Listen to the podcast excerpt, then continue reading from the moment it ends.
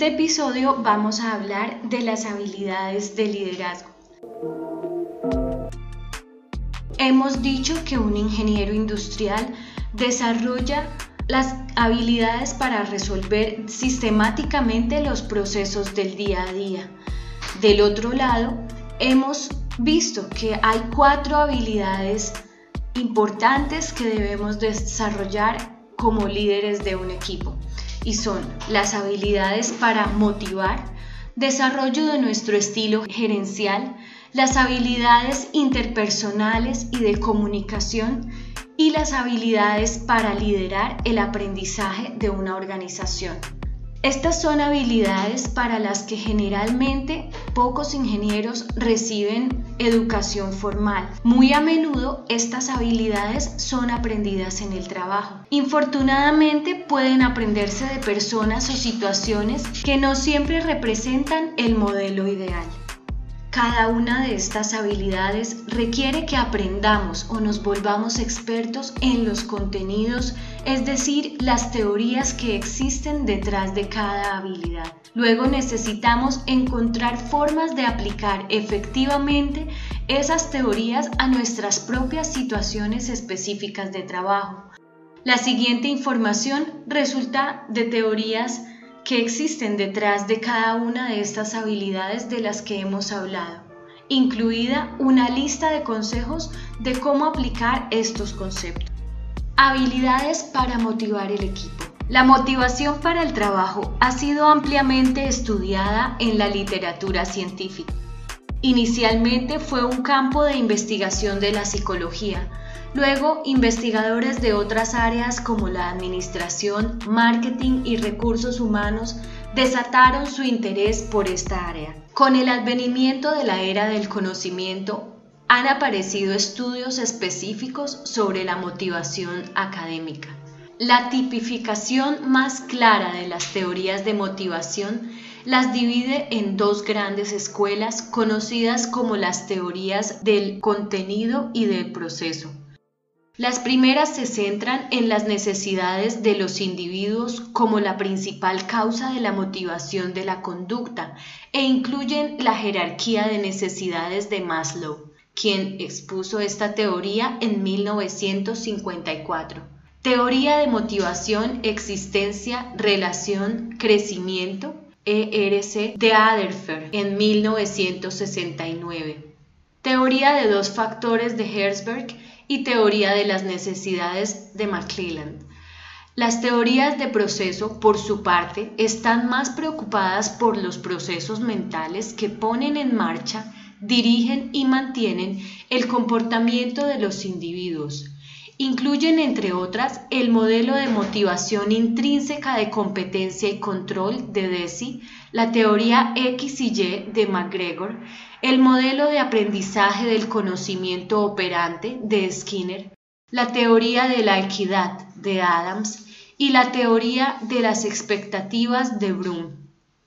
Es notable que la época dorada de los estudios sobre motivación laboral se dio en los 60s y 70s y que los periodos futuros de los investigadores se dedicaron a comprobar empíricamente esas teorías a partir de nuevos métodos de investigación. Sin embargo, los cambios recientes en los puestos de trabajo, dados entre otros por la globalización y el fortalecimiento del comercio digital, muestran la relevancia de seguir ahondando en el tema, máxime cuando una fuerza de trabajo motivada es citada como un sello distintivo de ventaja competitiva. Puede comprenderse la motivación como un conjunto de fuerzas energéticas dentro y fuera del individuo para adoptar un comportamiento relacionado a su trabajo y que determinan la forma, la dirección y la intensidad del mismo.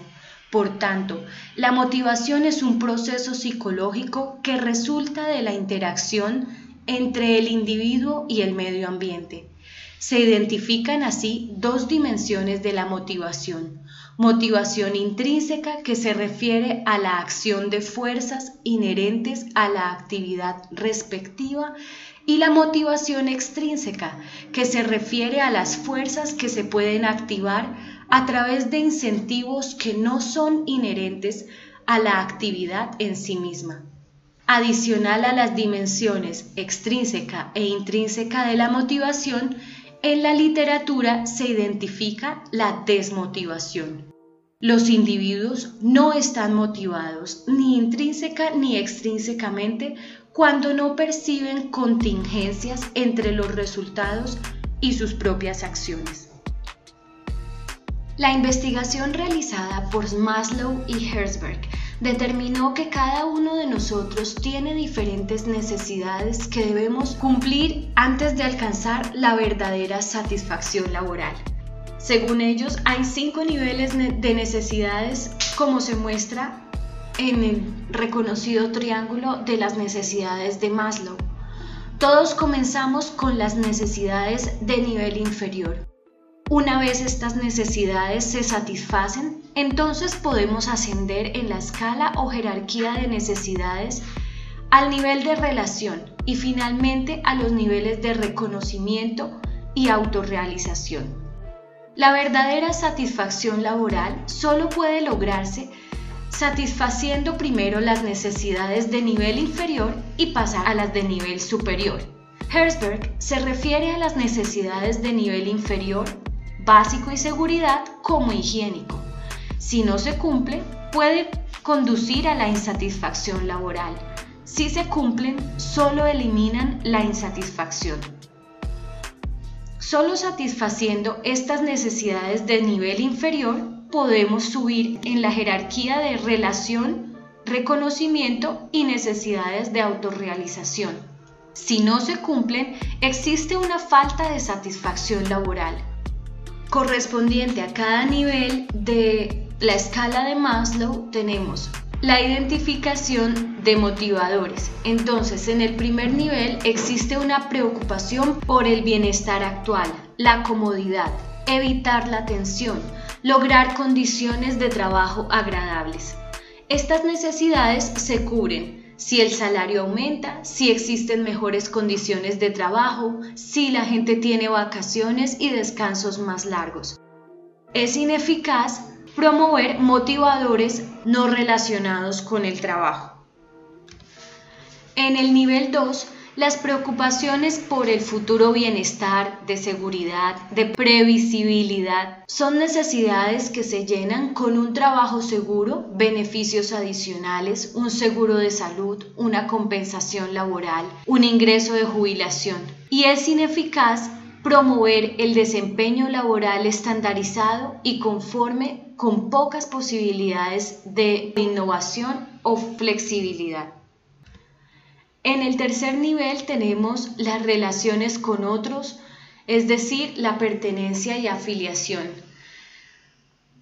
La preocupación por pertenecer, por ser un miembro aceptado en el equipo, se cubren con salidas de empresa, programas deportivos organizados, reuniones extracurriculares que son independientes de los temas de trabajo que abordamos normalmente en la empresa, con comités y membresías a esos comités.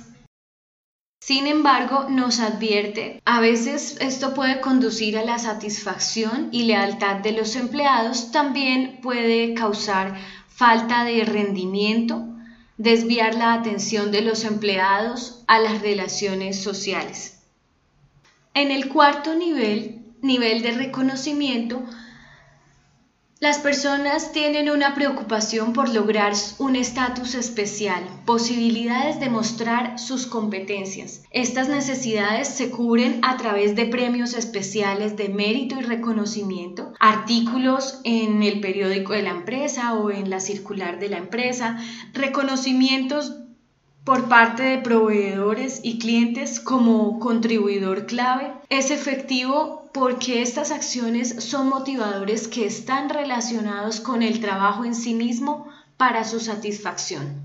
En el nivel quinto, nivel de autorrealización, existe una preocupación por probarse a sí mismo su potencial, sus posibilidades de ser creativo. En este nivel, el diseño de trabajos y tareas especiales, las oportunidades para experimentar, la autonomía en la toma de decisiones y uso de recursos es aquello que el empleado verá como un cumplimiento a sus objetivos individuales y a los de la empresa.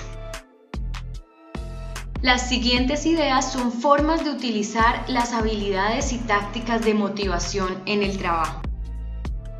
Usar objetivos flexibles para motivar la excelencia y la máxima satisfacción de los empleados. Capacitar al equipo en los procesos para resolución de problemas, toma de decisiones, planificación y análisis de preocupaciones identificar la persona más motivada por esa tarea para que institucionalice el proceso en la organización. Motivar al equipo preguntándole cómo se podría reducir la descripción de su carga laboral para hacer que sus tareas sean más significativas. Cabe aclarar que siempre que esas nuevas tareas sean tareas que le añaden valor a la empresa, que están en línea con las metas y objetivos. Pedir a cada empleado, a cada miembro del equipo un plan de desarrollo profesional de 1 a 3 años y cómo puede proporcionar los recursos para ayudar a motivarlos en su desarrollo. Motivar a los empleados recordando agradecerle por sus logros. Se debe determinar si las necesidades básicas y de seguridad de nuestro equipo se están cumpliendo antes de preguntarles que renueven o propongan nuevamente sus objetivos. Se deben evaluar las actitudes motivacionales de un equipo, especialmente cuando trabajamos con un nuevo equipo. Realizar entrevistas individuales con cada miembro de su equipo, pedirles que nos describan sus proyectos, sus tareas y hablar sobre la forma como esas o esos objetivos se podrían cumplir de una mejor manera para alcanzar los objetivos de la empresa.